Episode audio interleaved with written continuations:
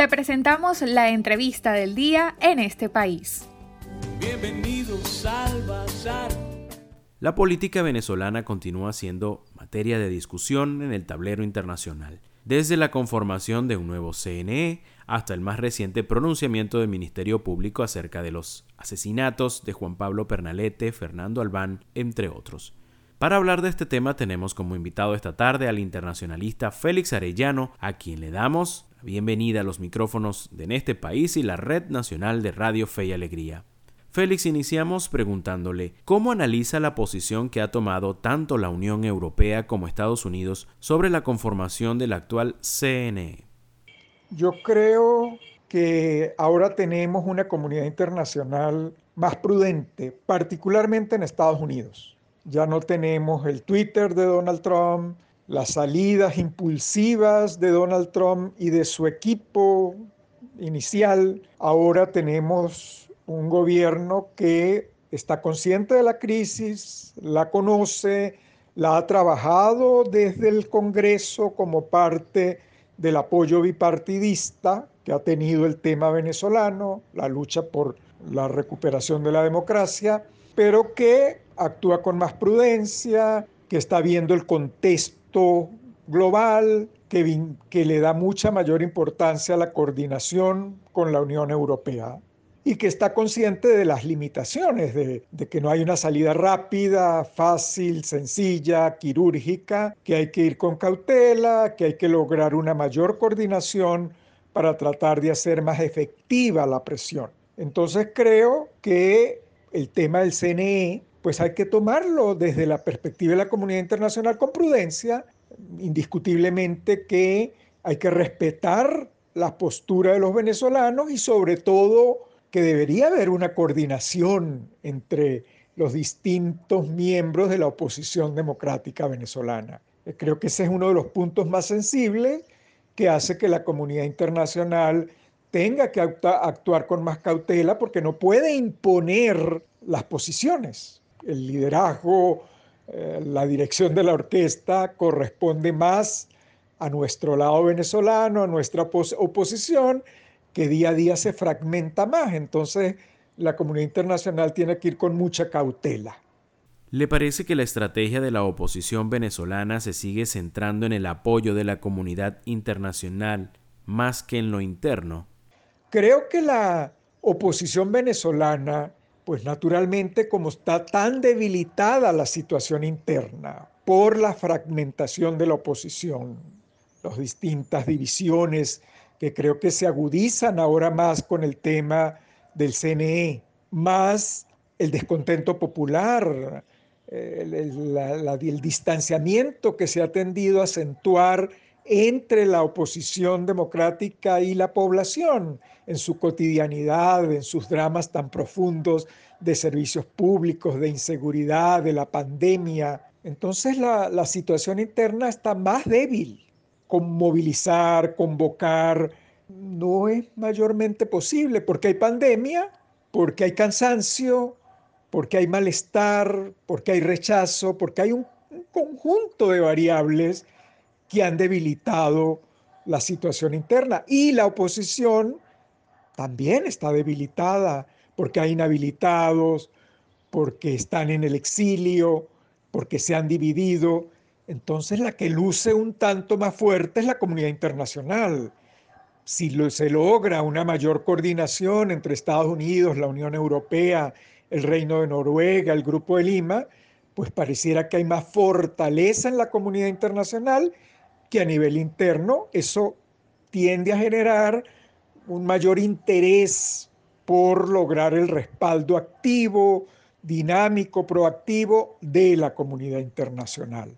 Miraflores también está muy interesado en lograr movilizar, dividir la comunidad internacional como lo ha hecho a nivel interno. La estrategia de divide y vencerás es de capital importancia para Miraflores, así como ha fragmentado de muchas formas la oposición democrática y la ha debilitado y ha debilitado al país en su conjunto, empobreciéndolo eh, con todos los problemas de servicios públicos, con la hiperinflación, con la soberbia en la toma de decisiones y luego se ha sumado la pandemia. Les recordamos que estamos conversando en nuestra entrevista de esta tarde con el internacionalista Félix Arellano. ¿Cómo ve la medida de casa por cárcel recibida por los directivos de Citgo? ¿Se puede ver como un gesto de buena voluntad para con el gobierno de Joe Biden? Bueno, también ahora el objetivo es cómo dividir la comunidad internacional, dando una señal de cambios, cambios cosméticos, señales que, que pues son positivas para los seres humanos que están involucrados. Eh, que los directivos de Citgo estén en su casa, creo que es muy positivo para ellos, es humano. No deben estar viviendo los horrores de estar en una prisión venezolana, sometidos a la humillación, eventualmente a la tortura, etc. De tal manera que es muy positivo para ellos.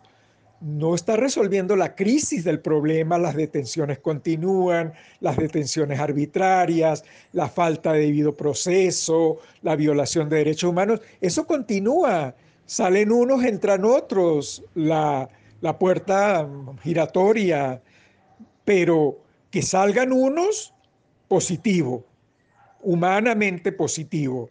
Y obviamente es manipulado desde Miraflores para dar la señal de que hay cambios, de que se están acatando las sugerencias de la Comisión de Derechos Humanos, de la señora Bachelet, del grupo de expertos independientes, eh, no es muy cierto, hay cambios muy pequeños, pero se quieren explotar, presentar mediáticamente como una gran transformación.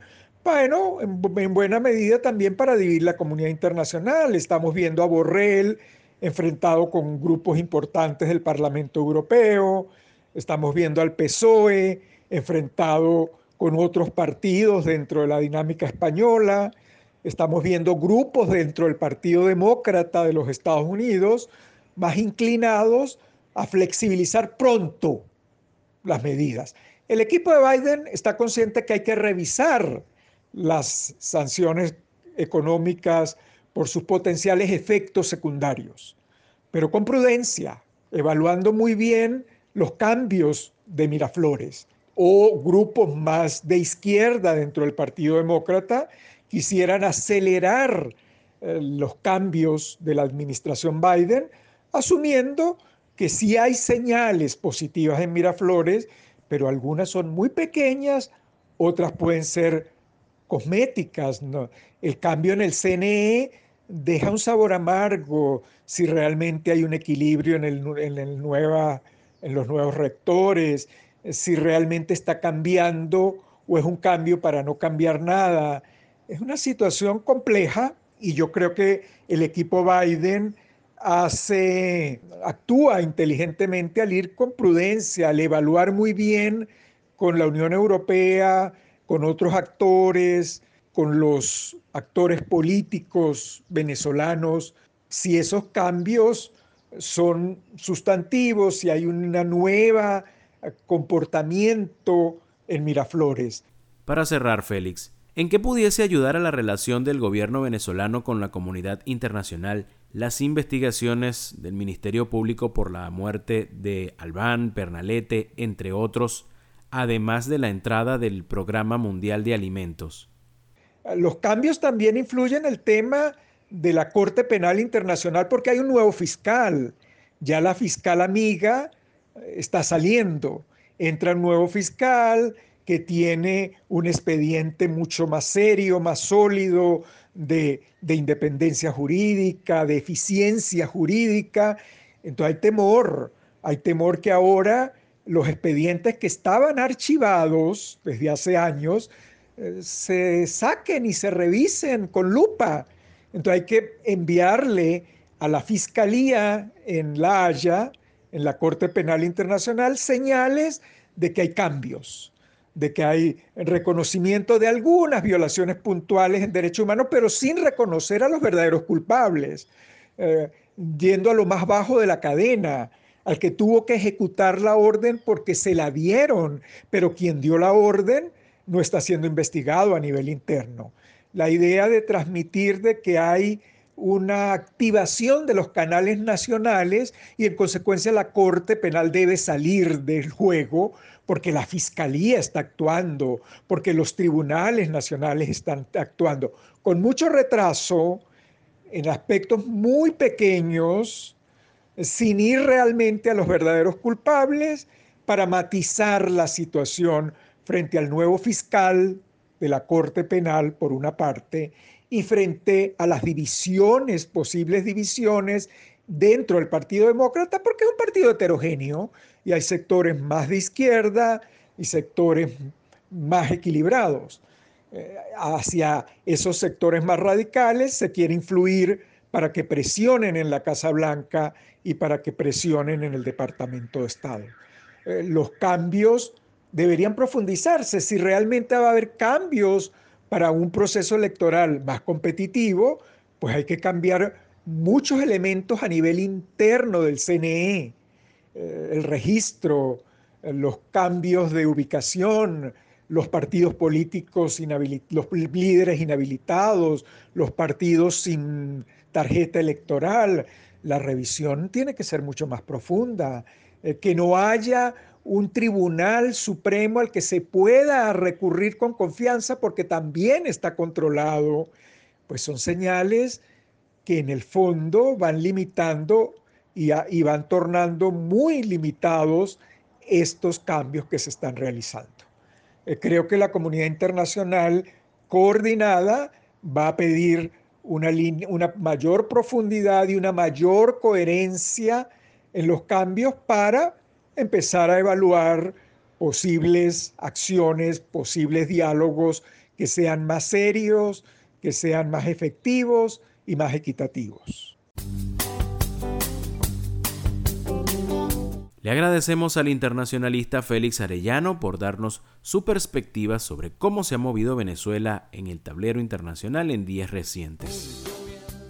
Para conocer más del programa en este país, visita nuestras cuentas en redes sociales, en Twitter e Instagram como arroba en este país radio, en Facebook en este país programa radiofónico y en la página web en este país.info.